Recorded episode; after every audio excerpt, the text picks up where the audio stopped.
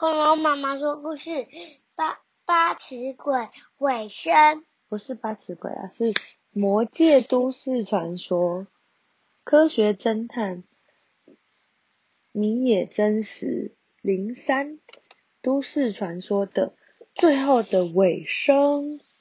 他们那天解决了八尺鬼的故事，对不对？他说隔天早上，真实与健太一起去上学，未来人 I 一直都在，一都一直在我们身边呢。你说什么？我最早发现这点的时候是在人面犬事件，不管怎么逃，人面犬都会追过来，因为有人使用了狗笛。也就是说，这个人为了要让人面犬追着我们，必须一直待在我们身边，偷偷吹着狗狗笛。就你的意思说，未来人一就躲在我们附近？不，他没有躲，未来人一就在我们之中。我们之中？健太对于真实突如其来的说法感到不解。真实继续说：昨天放学之后，我去了某个地方。哦，你说有重要的事要办，对吧？嗯，所谓重要的事就是去某家店去买东西吗？嗯，不是。截至目前为止，未来人已使用许多轨迹，还用上许多特殊的道具。我想，只要去查一查，应该就能知道买者是谁。的确是这样子，没有错。所以我去了卖狗笛的宠物店。对，狗笛是未来人一不小心掉落的东西。我也去贩卖低压钠灯的电器行打听过，并拿着某个人的照片，请这几家店协助确认。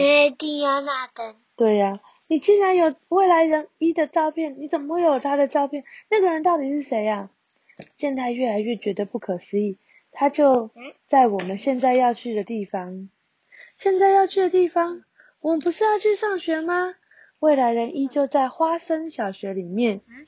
嗯，未来人一是他们的同学的样子。什么？健太满脸惊讶的说。真实拿出一张纸条。上面写着 Mira Mirai Jini，M I R A I J I N I，哦，这就是未来人一的意思。好，的英文。健太，你听过字母重组游戏吗？字母重组游戏是什么？嗯，就是把这些字啊，英文字母，把它重新排，排了以后。就会变成完全不同的词汇或句子哦。所以他一开始就使用重组字，把自己的名字告诉我们了。至于会出现什么名字，你也想想看。这时候，花生小学图书馆出现了两个人影，一个是范岛岭，一个则是清井美希。岭是图书股长，早上为了整理书而来到图书馆，美希则是刻意过来找他。美希，我完全听不懂你在讲什么。领一脸为难的看着美希，但美希瞪大双双眼注视着领。我以为我们大家是朋友，你为什么要做这种事？我就说，我都注意到了。美希看着领的右手，你右手手臂上的擦伤，就是遭到人面犬攻击时而弄伤的吧？对吧？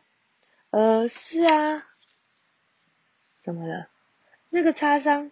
预言影片里也出现了，就在未来人一的手臂上。